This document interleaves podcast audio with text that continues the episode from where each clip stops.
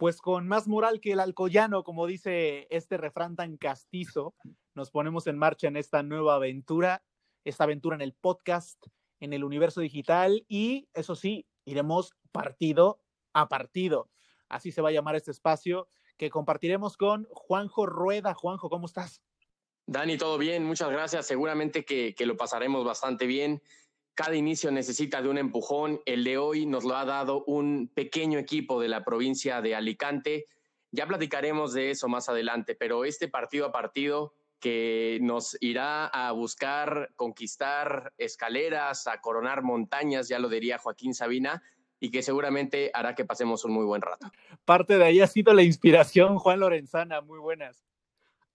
¿Qué tal, Dani Juanjo? ¿Cómo estáis? Oye, empezar el podcast con la frase partido a partido con el Alcoyano y con Joaquín Sabina, yo solo falta poner, porque por derechos nos la cortarían, pero falta poner una 19 eh, días y 500 noches, ¿no? Es poner la vara muy alta y, no creo que de primeras alcancemos esas expectativas, pero sí que... Sí, exactamente. Normalmente cuando un equipo empieza, empieza bueno en una categoría en sexta, séptima categoría, ¿no? Y va subiendo poco a poco, poco a poco, pero nosotros ya hemos empezado en un nivel que, bueno, vamos a intentar mantener. Como diría Cristiano, yo estoy confiante. Bien, confiantes, no confiados, ¿no? Diría el portugués.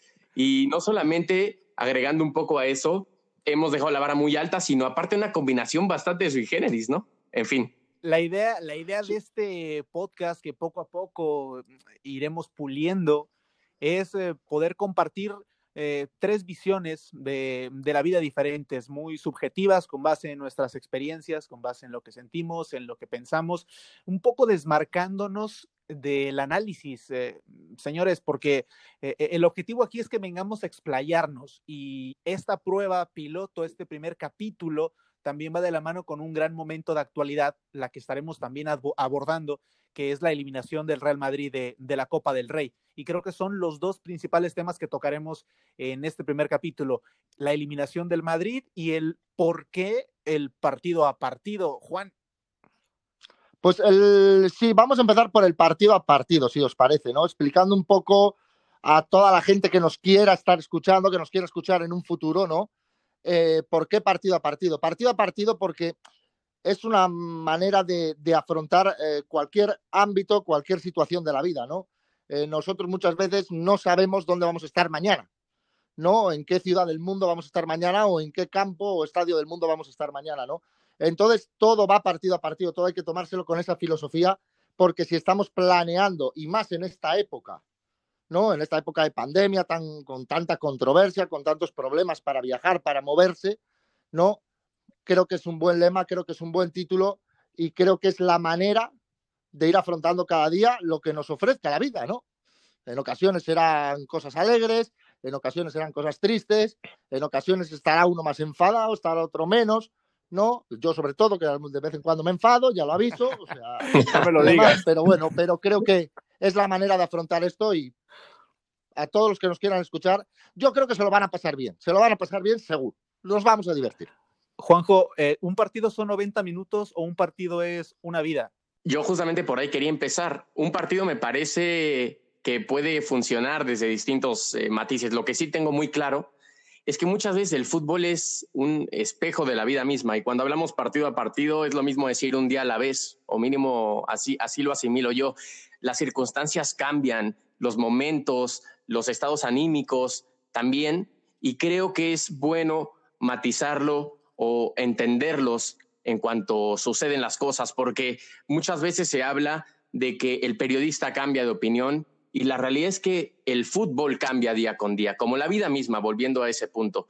Y partido a partido va un poco sobre eso, a no dejar verdades y repetirlas permanentemente, sino a ir interpretando cómo se va evolucionando, no solamente en la cancha, sino también fuera de la misma sobre todo porque, a ver, la idea de ponerle este nombre eh, es para aprovechar un poco las diferentes herramientas, habilidades o personalidades que tenemos estos tres grumetes de la comunicación. Eh, de alguna manera, los tres tenemos la oportunidad de compartir esa cercanía por el periodismo, por las historias, eh, por por estar cerca de estadios, de personas, y, nos gusta mucho a veces sentarnos a hablar de la nada o hablar del fútbol. Eh, hoy en día creo que el, fútbol es una muy buena herramienta para poder ejemplificar muchas cosas de la vida y esto no va sobre todo de, filosofía de vida, porque no es el caso tampoco, pero sí eh, creo que el fútbol es una herramienta para eh, contextualizar y lo que vamos a, abordar en este podcast es eh, el fútbol, la vida a través del contexto, de, de, nuestras propias experiencias, así que no deja de ser un podcast que intentará eh, la coralidad, pero al mismo tiempo eh, ser muy íntimo, porque cada uno de nosotros ha pasado por momentos, por cosas, eh, por situaciones que lo hacen reflexionar de una u otra manera. Y, espero que, que, tú, que ustedes que están escuchando el, podcast por primera vez, eh, nos permitan acercarnos de, de, esta forma. Iremos desde luego mejorando, ¿no? Es la idea, eh, desarrollando, no sé, un mejor canal de audio. Tal vez ahora mismo estamos cada uno refugiados en, en nuestras habitaciones, qué sé yo, también por la sana distancia, ¿no? Del, del, del COVID pero en la medida de lo estamos confinados. confinados, pero en la medida de lo posible irnos acercando, ¿no? Sí, no, y qué mejor manera de empezar, porque se puede empezar de todas las maneras, pero ustedes que me conocen bien, eh, saben que, sabéis que eh, estoy realmente contento. ¿Por? Realmente contento, realmente contento porque lo que hablabas de que el, el periodismo, a lo que nos dedicamos, ¿no? Esta pasión desbordada, ¿no? Por una profesión, por una manera de, de entender la vida, ¿no? A mí me hace reflexionar muchas veces, ¿no? Y hemos visto muchas cosas en muchos campos, ¿no? Y hoy, hoy, Alcoy, Alicante, Comunidad Valenciana, Reino de España, a mí me ha devuelto la ilusión por el fútbol. ¿Qué queréis que os diga? A mí me ha devuelto la ilusión del fútbol porque es un campo de los de verdad, de los de toda la vida, ¿no? Y ver jugar al Alcoyano hoy eh, ha sido tremendo, tremendo. No sé qué opináis, pero vamos, yo estoy realmente contento, igual que el día que ganó el Cornellá al Atlético de Madrid estaba extremadamente contento, ¿no? Digo, esto es fútbol y viva la Copa. ¿Ustedes saben, Juanjo, Juan, eh, de dónde viene este, esta frase castiza de más moral que el alcoyano? Yo la verdad peco de ignorante, ¿eh? Yo voy a hablar de memoria, absolutamente de memoria. Tira. Eh, o, o, me lo vas a contar? No, tira, tira, tira. Y, y, y... Ah, bueno, yo voy a hablar de memoria a ver si la acierto. Yo, si no me equivoco, es un partido que el Alcoyano hace mucho tiempo, que el Alcoyano tenía perdido por mucho. Por mucho. Y que decían, oye, todavía se puede, venga, que todavía se puede. ¿no? Y, y, era tener más moral que el Alcoyano, ¿no? Pero vamos. Sí. Desconozco el, el origen puro de la frase. ¿Saben, saben que es muy, muy gracioso porque termina, termina siendo casi una. Un, un mito porque realmente no hay un origen concreto de, de, de, ese apodo, ¿no? Lo que sí es cierto, o esa, de esa frase, eh, es que puede haber dos vertientes. La primera, una se habla de que cuando el alcoyano, era el alcoyano, señores, en los años 40 finales, eh, iba perdiendo un partido por 13 a 0. 13 a 0. Uh -huh. Y el árbitro pitó naturalmente el partido al minuto 90 y se acercaron los jugadores del Alcoyano a reclamarle al árbitro porque había pitado el partido en el minuto 90, querían que agregara más, pensando en poder remontar un 13 a 0, desde luego de manera inconsciente. Entonces, eso también es una de las raíces y probablemente ese sea el marcador, Juan, que, que Sí, no iba desencaminado, ¿no? A mí me, me sonaba, me quería sonar un partido de, de, un resultado abultadísimo y que el Alcoyano confiaba en remontar, ¿no? Pero no sabía exactamente si era por el tiempo de descuento, por por una eliminatoria a doble partido, ¿no? No sabía exactamente, pero sí, pero por, por ahí iba, no iba desentonado, ¿no? Pero no sé qué piensen, ¿eh? Más allá, perdón, Dani, de, del origen, me parece que fue algo que hoy ha demostrado el equipo, que se ha quedado inculcado en el escudo, se ha quedado eh, por siempre en las entrañas del club. Hoy recuerdo viendo el partido a minuto 75 al director técnico del equipo, que se escuchaba evidentemente porque había poca gente en la tribuna, diciendo, venga que estamos dentro, perdiendo el partido 1 a 0, ¿eh? Es decir, de pronto había un ánimo, eh, el Madrid rebasado por un equipo que iba perdiendo un partido y que tenía confianza plena y absoluta en que lo podía sacar. Es la filosofía de, de, un club que a veces mm, la mayoría de nosotros desconocíamos hasta que aparece en una primera línea jugando con el Real Madrid en una Copa del Rey. Eh, primero, yo tuve que buscar dónde, dónde carajos estaba Alcoy eh, Alcoy te suena de nada, salvo que hayas vivido en aquella España de los años 50 y relaciones al alcoyano por allí, o que hayas nacido. En, por, por, veranear sí, allí. Por, sí, también, pero poco a poco hay que ver ahora mismo, ¿no? Eh, eh, es una ciudad pequeñita, 60 mil habitantes, en, la provincia de Alicante, en, Valencia, una ciudad mediterránea prácticamente, pero, pero el Alcoyano que, quería en tercera, eso sí, en, los 50, señores, terminó incluso por encima del Real Madrid en la liga. ¿eh? O sea, e, e, este equipo hoy, cuando llegó a jugar en primera división, había tumbado ya el Real Madrid en liga. Acabó en, la posición décima, ¿no? Un décimo el Madrid, pero también aquel Madrid, ¿no? Eh, no deja de ser anecdótico. Pero de esa filosofía de hace más de qué? 50, 60 años, 70 años, sigue hoy vigente. E, esa, es la grandeza histórica del equipo. ¿eh? Eso es lo que muchas veces cuando, cuando en el fútbol decimos que solo son 11 hombres en calzoncillos detrás de una pelota, ¿no? Como dice la gente vulgarmente, ¿no? Gente que no sabe disfrutar de esto, claramente, de la vida. Eh, eh, nadie recuerda por qué efectivamente un equipo tiene ADN copero, otro equipo eh, se le dan bien las eliminatorias tradicionalmente, otro equipo es bueno en regularidad, ¿no? Y el Alcoyano es bueno en esto que acabas tú de reseñar muy bien, Dani. En, de aquel 0-13, ¿no? Hizo una filosofía de club. Y a partir de ahí, hoy, o sea, lo, ha demostrado contra el Real Madrid, ¿no? Con un jugador menos, con un gol antes del descanso. Lo que decía bien Juanjo, el técnico pidiendo, oye, que estamos dentro todavía, que creáis en las posibilidades, ¿no? Y al final, el que creyó y el que le puso más ganas, porque hoy el Madrid sí se manchó la camiseta de barro, pero no precisamente por lo que sudaron. Son 60.000 los habitantes de Alcoy los puedes meter todos al Estadio Santiago Bernabéu y te quedan todavía asientos disponibles. Eh, ah, bueno, ese, ese factor es importante lo que acabas de decir, ¿eh? lo de la gente. O sea, no había gente en el Collao, porque yo ese campo lo he visto partidos de segunda B tercera, no he estado allí in situ, pero sí he visto por televisión partidos de segunda B tercera y aquello es una olla a presión ese campo. ¿eh? Juanjo. Podemos interpretar desde varios matices lo de hoy de, del Alcoyano pero Dani, yo empezaría por lo más básico y, por algo que incluso no tiene que ver con el equipo. El cambio de formato de la Copa del Rey favorece por completo este tipo de historias, ¿no? Bendito cambio. Sí, y, es un cambio que hay que adjudicárselo a la nueva administración, ¿no? La llegada de Rubiales intentando un poco eh, volver a, que la gente nos interesáramos por la Copa. A, mí me encanta últimamente la Copa del Rey.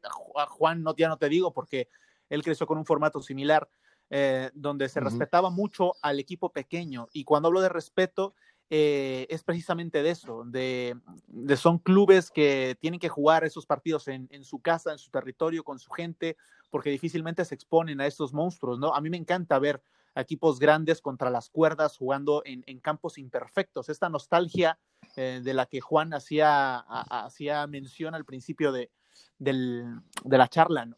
Eh, ver ahí a, un Madrid embarrado de lodo, sí, haciendo todo por intentar remontar un marcador que prácticamente estaba resuelto a cinco minutos del final a favor de, del Alcoyano.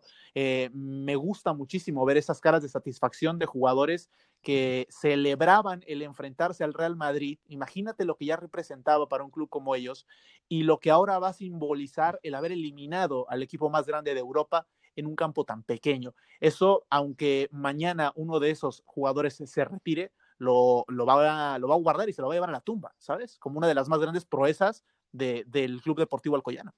Y algún espacio necesitará Lorenzana también en el análisis, ¿no? De sensaciones. Pues el Real Madrid, evidentemente.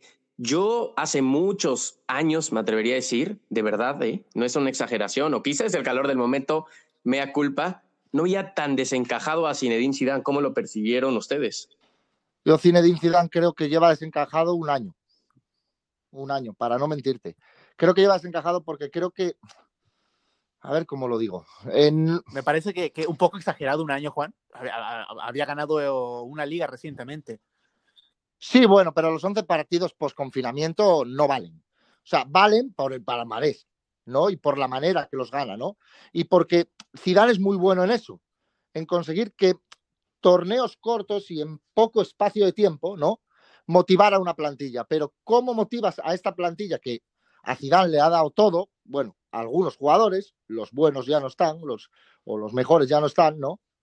Eh, ¿Cómo motivas a esta plantilla para jugar en campos como el Alcoyano? No, supongo, supongo que por experiencia, ahora que seguro empieza a planear una, un aluvión de peticiones de Zidane dimisión, ¿no? Un aluvión de peticiones de otro técnico, ¿no? Ya estoy viendo el nombre de Raúl sobrevolar, ¿no? Yo creo que se nos va de las manos de nuevo esto, ¿no? Pero seguramente si el vestuario del Madrid vuelve a ver a Zidane contra las cuerdas, el Madrid vuelve a ganar seis partidos seguidos, como hizo hace un mes y medio, ¿no? Y todos están contentos y así funciona esto, ¿no? Y eh, van, como se dice en el ciclismo, haciendo la goma. Y cuando la goma se rompa, ¿no? Entonces caída libre y sin red, porque no hay red.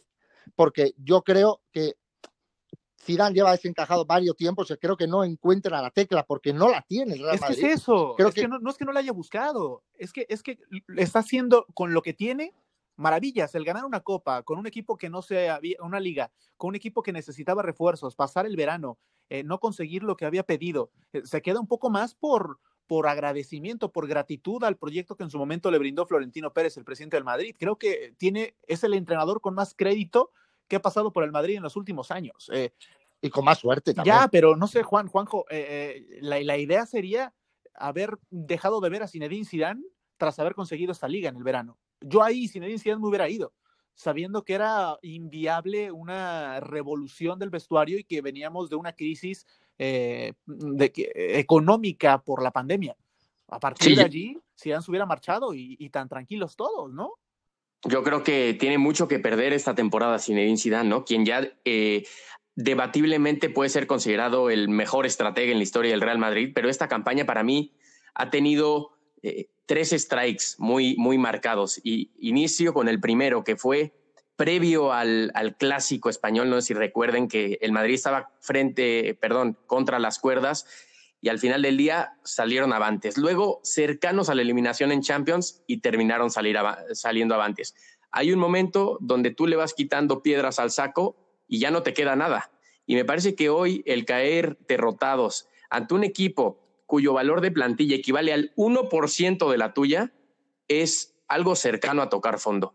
Y no es alarmismo o no es que Zidane sea o no un buen estratega, me parece que el análisis incluso tiene que ver con que esta plantilla no le da y las soluciones del francés tienden a acabarse tarde que temprano, ¿no? Sí, no le da y dejarme deciros una cosa, no le da y, y luego eh, o sea, yo creo que la plantilla es para jugar algo mejor de lo que juega. No gane o pierda. Desde luego no es para perder contra el Alcoyano. No, eso por supuesto, ¿no? Pero, pero más allá de eso es para dar una imagen medianamente decente, para intentar eh, buscar un fútbol hasta atractivo, ¿no? Tienes jugadores que pueden jugar un fútbol ciertamente atractivo, ¿no? Para el espectador y demás.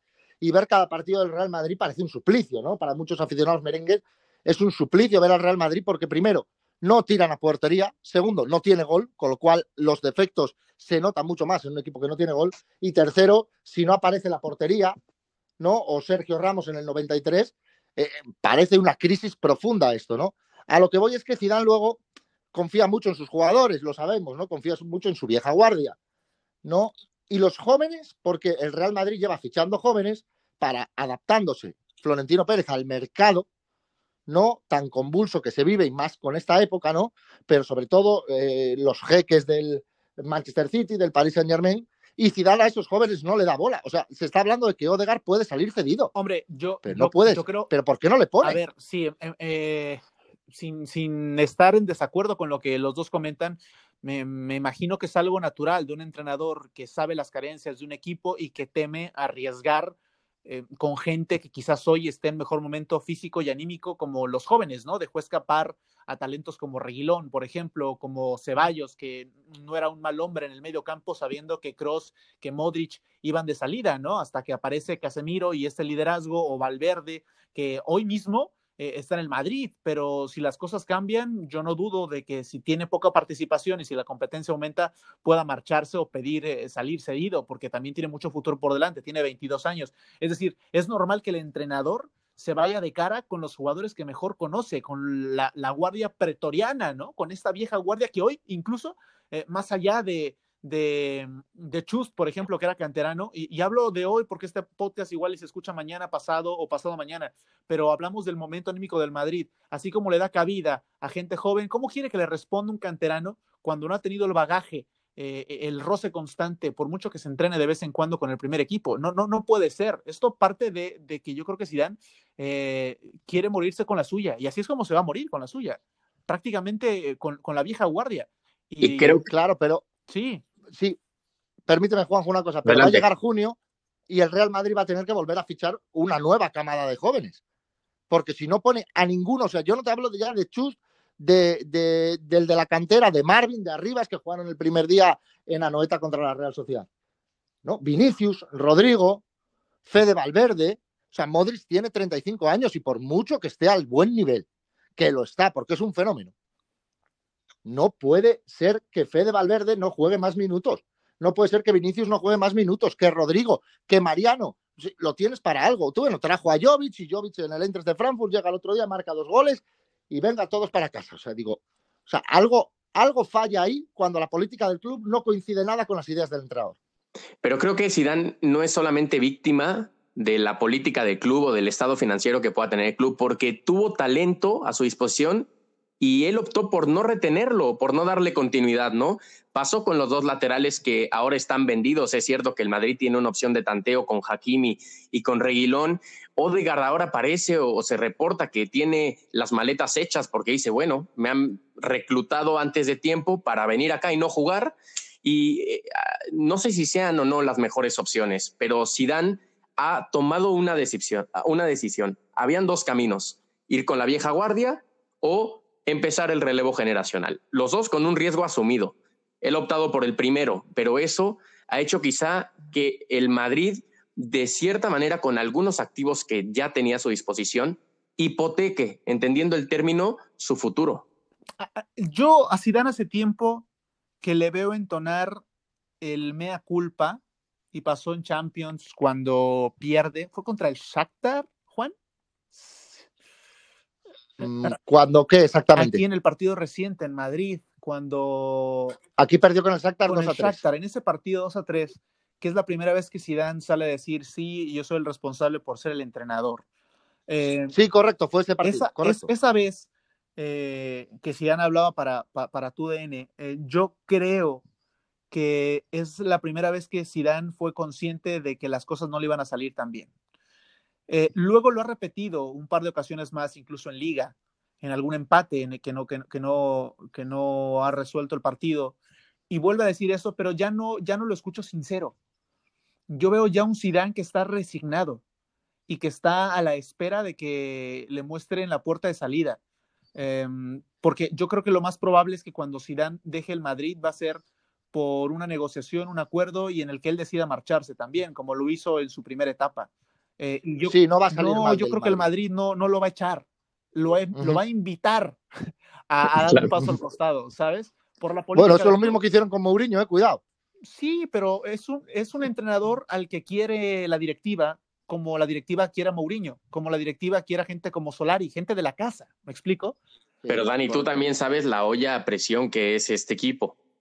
Es decir, puede tener muy buenos tratos, Zinedine Zidane con Florentino Pérez, haber dejado grandísimas, grandísimos recuerdos. Y yo inicié hablando de Zidane, colocándolo en la cima, en la historia del club más ganador en la historia del, del, fútbol. Pero no deja de ser una olla de presión el Real Madrid. Caer y retomar fantasmas de lo que pasó en aquel mítico enfrentamiento entre el Alcorcón, eh, ahora 12 años más tarde, puede ser un poco complicado de, sobrepasar. Y aquello, Juanjo, fue a doble partido, lo del Alcorcón. Así es. Sí, y que encima cayó a doble partido con el Alcorcón al año siguiente con el Real Unión de Irún, ¿no? Eh, esto, el Real Madrid no es un equipo copero, nunca lo ha sido, ¿no? No sé, eh, eh, es verdad que se tiene que llevar uno las manos a la cabeza porque caes contra un segunda división B, ¿no? Pero nunca ha sido un equipo copero, de hecho creo que es el tercero que más copas del Rey tiene, ¿no? Por detrás de Atlético de Bilbao y de Fútbol Club Barcelona, ¿no? Entonces, eh, es un equipo que cuando se, se, quiere tomar en serio la copa, como se la tomó Mourinho el primer año, se la toma y la gana, ¿no? Pero es un, eh, yo creo que vive, el Real Madrid vive en, la, en esa burbuja de presión que se llama Copa de Europa, o actualmente Champions League, ¿no? Y que se la autoobliga o le autoobligan por la presión de que hablabas, Juanjo, de ganarla todos los años, ¿no? Y parece que, bueno, que van al campo del Collao y bueno, ¿y aquí por qué voy a jugar yo, no? Pues el otro día, vamos a ver, el otro día andaban rezungando porque estuvieron tres horas en un avión esperando. Ya, bueno, yo, yo también. Que me perdone Dios, ¿eh? Ya, pero yo también eh, eh, voy a rezongar si estoy siete horas en un aeropuerto, ¿sabes? No, yo también, pero yo no cobro el dinero que cobran ellos. Ya, pero esa no es condición. Ellos se dedican a eso, tú a lo tuyo, Juanjo a lo suyo. Es decir, también somos seres humanos. También te desesperas, caray. También dices yo, yo sí, hombre, lo puedo entender, pero no puedo, yo puedo entender que te quejes, pero no puedo entender que se ponga como excusa. Bueno, no, es, un equipo que finalmente ha ganado, sí, 19 Copas del Rey, 23 el Athletic Club y 30 el, el, el Barcelona. Es un equipo que, como bien apuntaba Juanjo, eh, tiene una plantilla con un valor aproximado de 780 millones de dólares y ha sido eliminado por un equipo que su plantilla, a ver, hagamos aquí una quiniela. Eh, igual y si saben el dato, pues ya suéltenlo, ¿no? Pero, ¿cuánto creen que, que, vale la plantilla según eh, siempre Transfer Market del Alcoyano? 800 mil euros. Juan?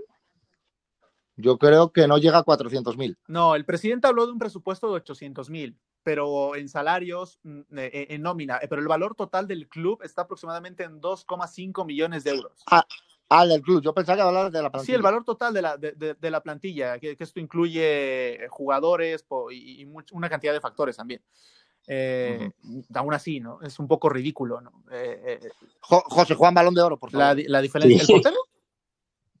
José Juan Balón de Oro, porque eh, no, es que es, que yo, claro, tengo que puntualizar ciertas cosas, ¿no? Y Lorenzana siempre va a enaltecer, obviamente, el, fútbol de barro y, y es un papel. No, pero, pero es que hoy, Juanjo, hoy, Juanjo, he escuchado que como José Juan, el hombre milagro, como si la gente acabara de descubrir a José Juan. Bueno, eh, José Juan es una leyenda del fútbol español. 41 años. años jugando, a esto, ha jugado en todos los equipos, en el Celta, en el Granada, vamos a hablar de memoria, creo que en el Elche, en el Lugo es una institución, ¿no? Es cierto que son equipos de mitad de tabla alguno, luego alguno de segunda división, pero es un hombre que, hombre, a ver, yo puedo entender que a, que a gente le pille de sorpresa a José Juan. A mí, a mí, por pero a la gente que sigue segunda, segunda división B, no le puede pillar de sorpresa a José Juan, ¿no? Y bueno, leía cada comentario que, bueno, tengo que enaltecerlo, tengo que enaltecer que José Juan Balón de Oro, ¿no?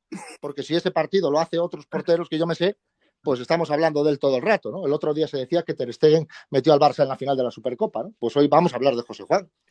Empezamos eh, eh, este, esta charla con, con, una cita que hacía Juanjo de, de, la canción Partido a Partido de Sabina y, y Leiva y nos vamos con otra, ¿no? Esa frase que dice, no me vengan con lamentos, hablo de sobrevivir. Eso es lo que intentaremos hacer nosotros tres aquí, sobrevivir en el mundo digital.